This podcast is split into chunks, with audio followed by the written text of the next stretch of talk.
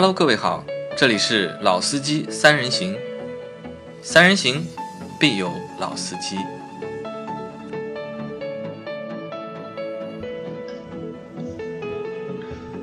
大家好，欢迎来到老司机三人行。呃，今天来到我们演播室的两位嘉宾，一位是我们的老朋友阿 Q，另外呢是还是我们北京的一位新朋友任成。哎，大家好，大家好，好。那么今天呢，其实我们要聊一个呃自主品牌的话题。为什么我们说自主品牌呢？其实我们在之前的节目、之前的几期啊，曾经做过自主品牌的神车，我们之前也聊过一些啊，阿 Q。对，有带到过几个车。对。那么今天其实我们要来说一下现在的自主品牌到底是一个什么样的状态？因为我们今天有一个汽车编辑在这里啊，加上你一个汽车销售。那么我先提的第一个问题是，阿 Q，你从卖奔驰，我现在让你去卖比亚迪，你会做这怎么样的一个选择呢？你要我这么说，我这么说 蛮尴尬的，对吧？比亚迪也没有不好，我曾经也是比亚迪的用户，但是你现在让我从奔驰跳到比亚迪，我肯定是不会去的。至少要薪水翻两倍才会去。薪水翻两倍，翻两倍也不太现实了。好了。那个阿 Q 已经回答了关于汽车销售的一个最基本的问题，那我回头要来问一下我们任成，作为一个汽车编辑，你是如何看待我们现在的这些自主品牌的？呃，我觉着首先要声明一点，就是我对自主品牌中的大部分品牌本身对这个品牌本身是没有歧视的啊，我是没有歧视的，就是我对吉利、奇瑞这些品牌，包括对比亚迪。的态度跟我对阿迪王是不一样的。阿迪王的衣服再好，我也不会买，我鄙视这个品牌啊。但我不鄙视吉利和奇瑞，我也不鄙视比亚迪。那自主品牌中可能有有个别为我所不齿的存在啊，但大部分还还没有到这个程度啊。另一个层面就是说，产品可能我自己并不会，现在至少不会买自主品牌。原因是什么呢？我觉得两方面，一方面是自主品牌没有一辆为我设计的车。自主品牌大部分车是为那些呃什么两孩之家呀、什么五口之家呀去设计的。我的生活状态还是一个，如果我有钱，我会买跑车的状态。那我觉得自主品牌没有为我设计的产品，这是其一。之前有啊，美人豹啊，太丑了吧，击击穿底线了，我击穿底线的不行，对吧？我觉得现在没有一个产品，呃，如果另一个角度就是说，我觉得自主品牌的一些核心技术还是比合资的车要稍微差一点。嗯，至少是比合资的一流水平嘛，比合资的里边最烂的可能也差不离，但是我觉得比合资的一流水平还是要差差一点。对，其实我想说什么呢？因为为什么我们现在会觉得自主品牌这么可能说？没有这么这么的受待见。其实现在这几年，其实我们的一个可能说主观也好，客观也好，包括市场反应也好，其实都已经有很大的一个提升。那么我们就不得不说，早期的自主品牌它的一些发展经历，其实就跟早期的日本人一样，日本人造车也是从高仿开始，他高仿通用，他高仿福特，他高仿雪佛兰都高仿。但是呢，我们的自主品牌呢，在某一些高仿地方，它可能说造了没有。那个时代的日本的一些我们说所谓的工匠精神，这么的来的这么传乎其神，他可能说融入一些自己的理念，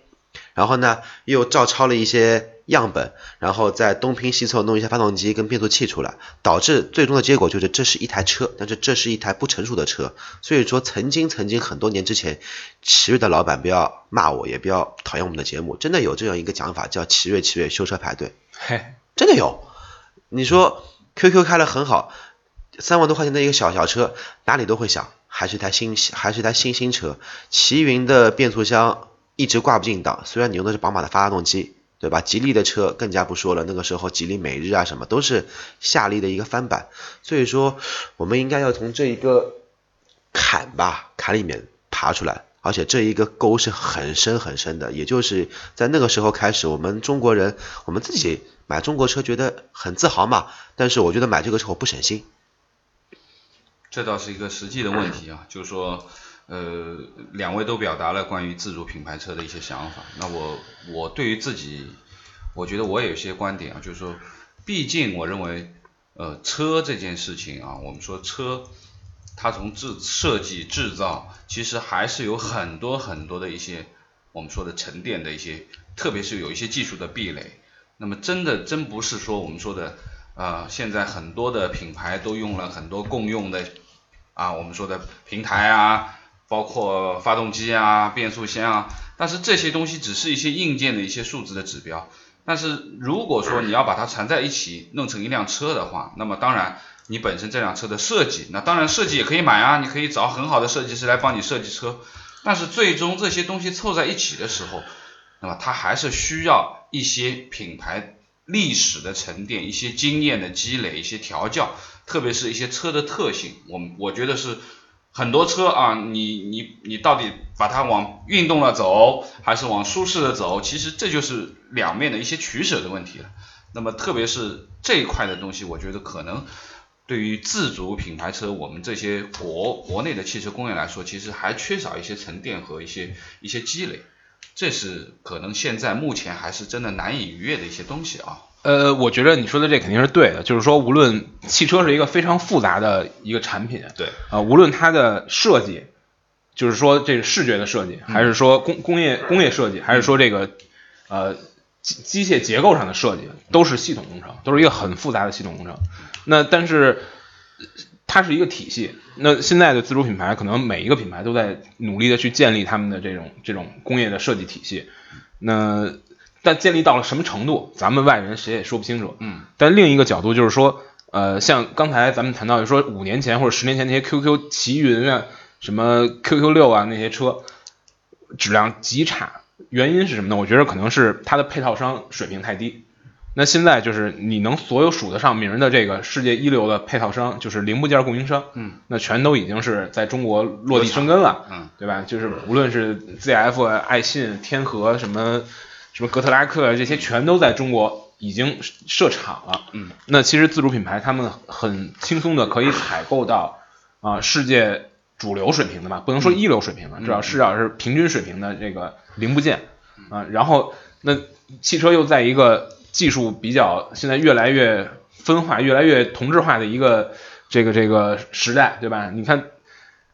大众的变速箱供应商不也是那两家爱信和这个哥特拉克吗？嗯，对吧？奇瑞也可以买这两家的吗？那奇瑞还真就买这两对，家，真买真买了，基本上真买奇瑞就是用他们他他们家东西，呃，观致不是也用用这家的吗？对对吧？就但 ZF 的就更是了，所有的，嗯，基本上大部分八百分之九十都是 ZF 的八 AT 嘛，对八 AT 对吧？对，包括广汽现在都是大量在推那个，包括广汽还有北汽都大量在跟 ZF 做合作。虽然是一些比较老旧的一些配套，但是至少来说，它不会像之前的那种车型一样极样不靠谱的有极不靠谱的一些情况，这个肯定是不会有。它不可能就是说这个如何去做这些匹配，可能还是需要车厂啊、有一些很多的经验和核心的东西在里边儿。但是你有了这些配套商，你至少是能达到个六十分，我觉得是可以达到的。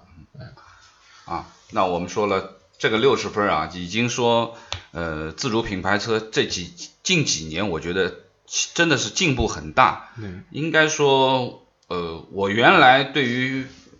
呃阿 Q 前面提到的美人豹啊，我们那个年代 啊，挑战了我们我们编辑的底线的啊，这个三观底线的啊，击击穿了，击穿了，完全是 是。绝对。那我觉得，呃，目前应该说国产的这些自主品牌，现在这几个大厂啊，还是有击穿底线的产品，还是有，呃还是有。我觉得有一些现在，特别是有一些销量比较好的这些产品，其实真的是已经已经达到了一定的程度了。我觉得就是说，应该说，呃，我们从从外观去看它吧，其实现在外观更多的车，从原来的很多的模仿，基本上是照照抄啊，可以说是照抄，逐步逐步开始有一些自己的想法和变化了。当然，里面用的很多东西，就像前面人讲的，嗯。不不一定是一个世界一流的这个技术和总成，那么但是也已经是说我们说电脑标配的主流配置了吧？对应该至少来说，你买不到十年前那一种不靠谱的东西，你不知道这个车开到哪一天哪个路段会在你油门上面掉下来一坨限速，这个你是不可去想象的。我还真的曾经碰到过这个事情，夏利开到一半，突然之间你脚上多了一个很沉的东西，你脚再抬起来一看，哇，一团限速。那我我是不是可以这样理解啊？就是从我们自主品牌的车，应该这样讲，就是说基本上还是价位相对比较经济一点啊，比较便宜一点啊。现在的销量体现出来的也基本上也是差不多十五万以内的这样的一个价格，是一个主流销量的自主品牌车。当然，呃，这些销量可能都不一定是在一线城市啊，可能二三线城市更多，对，选择的余地更大。当然，这个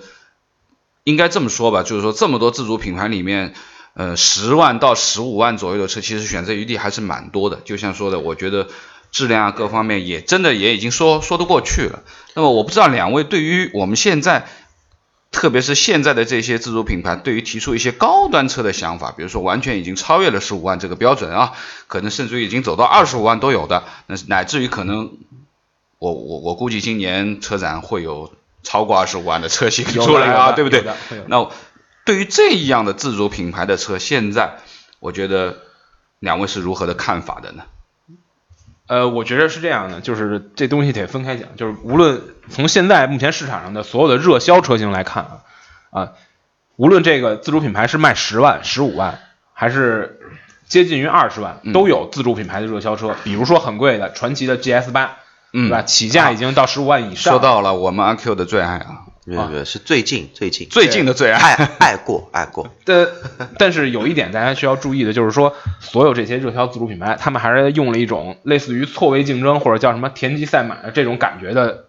定位，就是你花十五万、嗯十八万买的长城 H 七或者是传祺 GS 八，它的合资品牌的竞争对手是谁呢？它的体型是它的这个体量、它的空间是瞄着谁的呢？是瞄的二十多万的汉兰达的。嗯对吧？它没法跟它没法跟它同价位的这，就是它没法跟它同体量的这些车去竞争。那如果我对空间有一个很强的刚需，嗯我就是需要一个足够大的七座车，我就想花十五万、十七万，嗯，那可能自主品牌是你最最好的选择了，对吧？嗯，就是它其实是找到了消费者或者说最庞大的消费群体的痛点，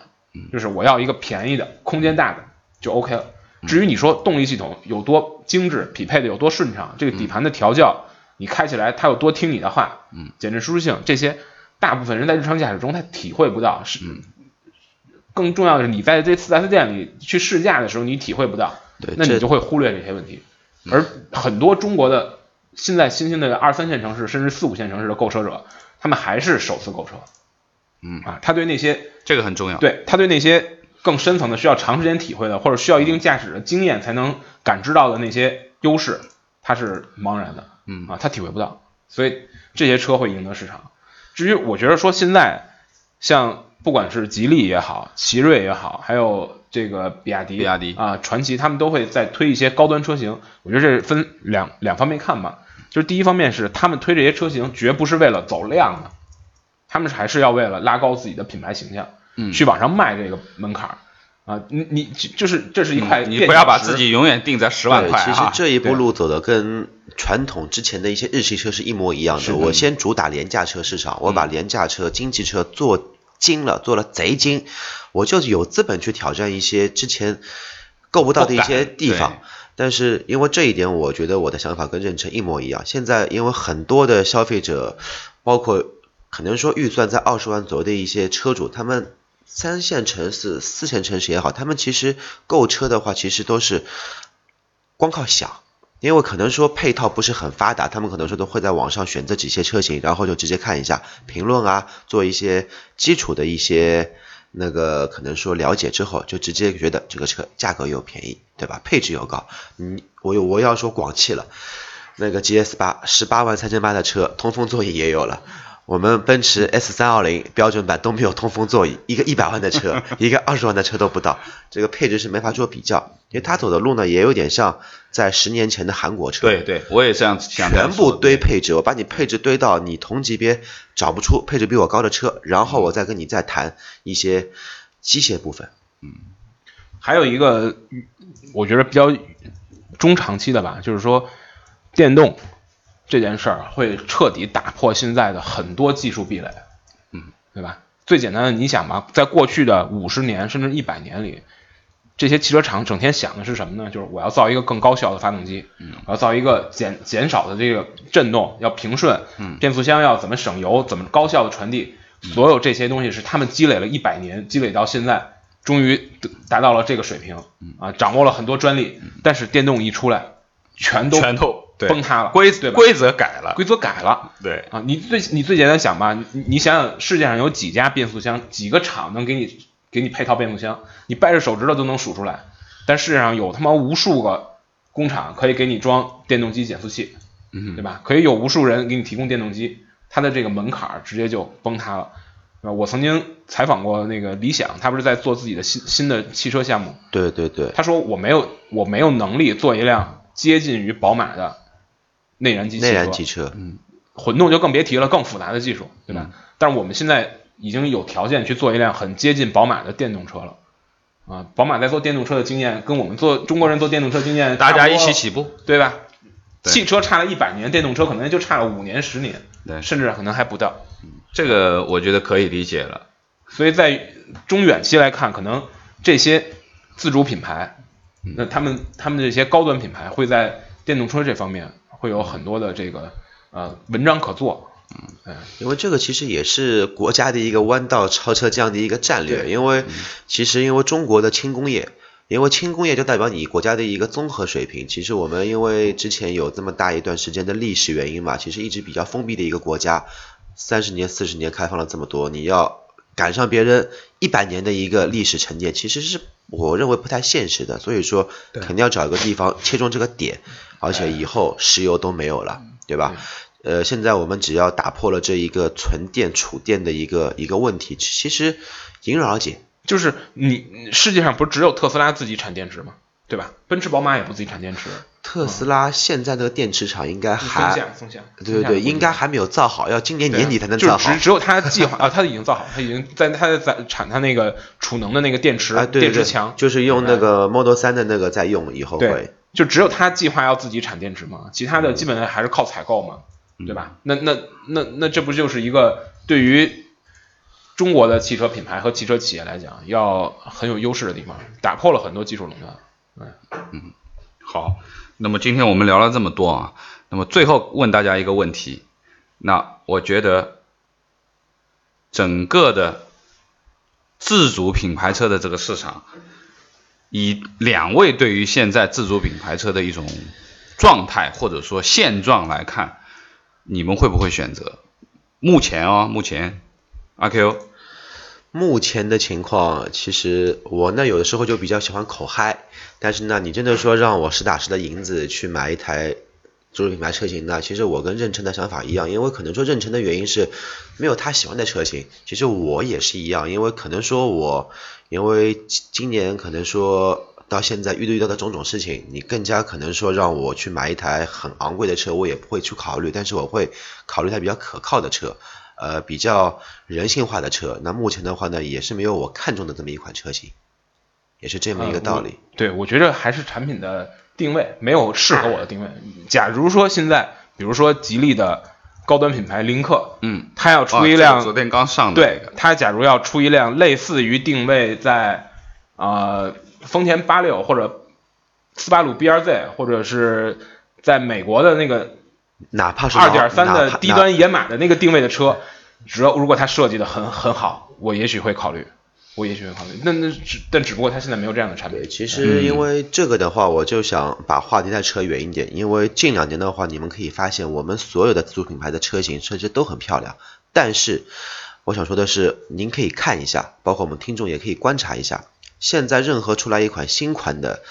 自主品牌车型，不管它卖的好还是不好，它跟它上一代产品是完完全全没有任何的牵连或者说传承的，这也是我们汽车工业的一个一个特点。你像人家高尔夫为什么卖了这么多年，卖了这么好？它每一代每一代都会传承一系列的经典，但是我们的车就是每一代会去推翻之前我所设计的这一个想法，这个我觉得还是有一些问题，不然怎么会有八六呢？那他是因为前面一代设计的不好，所以他才要推翻嘛，对吧？人家高尔夫是觉得，哎，我前面一代设计挺好，大家都挺喜欢的，我车也卖得好，我干嘛要推翻，对吧？世世界上像高尔夫或者说像九幺幺这么严格的这种延续性的设计，其实也不多嘛。对其实不多你看捷豹像这种最讲究讲究历史的品牌，你看现在最新变化的对对你像现在 XJ 这代车，XF、SE，你觉得它和上面两代、三代有多大延续性吗？肯定是那种很微妙的延续性，只有它不是那种像高尔夫或者像九幺幺那样的。嗯，对，只有一丝丝，只有一丝丝，但是他们可能说，这个可能是我的想法，因为可能说之前的工作全部打脸重新做，那也是一方面，之前没有做好嘛。是的，我觉得是不是可以这样讲？就是目前我们自主品牌走到今天为止，还是很多情况还是形似，还真的没有到神似的这个这个阶段啊。很多和我们说和一些合资和进口品牌去比的话，啊，只只是看到外形上面越来越接近这一部分，但是还是说在核心的这些能力上面还略有欠缺，是不是可以这样理解？对，但是咱们所谓的那些核心的能力，可能是在汽车生产中或者汽车设计中最难的，嗯，但这部分有可能，可它并不是消费者最在意的，对吧？消费者最在意的这些事儿其实好办，嗯，对你造大点儿有什么难的吗？前面任晨也说了嘛，你让自主品牌去做一个很好的、很优秀的动力匹配、动力总成、变速箱总成，其实很难很难，真的很难很难。可能说研发资金百亿进去，你也看不到任何结果。但是如果说要看好以后的品牌，我们的品牌的一个新能源发展，觉得还是有戏看，真的是有戏看。比亚迪也好，荣威也好，包括还有一些北汽也好，其实都是有这方面的一个资本在里面。嗯，应该说速度很快。我觉得我们的自己的汽车工业，其实在追赶这一块啊，我觉得应该还是速度蛮快的。那么今年马上就汽车展了，这次包括我们任成来也是来参加我们这次的汽车展的，来采编的。那么过几天我们好好在展台上去转一下吧，看看今年有哪一些自主品牌的车真正能够让我们眼睛一亮呢？我们回头再可以再来回头再来聊一下今年可以眼睛一亮的自主品牌车，其实能让你眼睛一亮的自主品牌还是挺还挺多的啊。开完就不一定了。那么现在其实还是自主品牌要开，我们讲的就是开，其实是真的是选车的第一大要素啊。而不是光看配置。对对对对对，好的，感谢两位，今天我们这个话题就简单聊到这里喽，好不好？行，我们车展之后可以有机会还可以跟任晨再聊一下，好，好有什么感觉？好，谢谢大家。再见。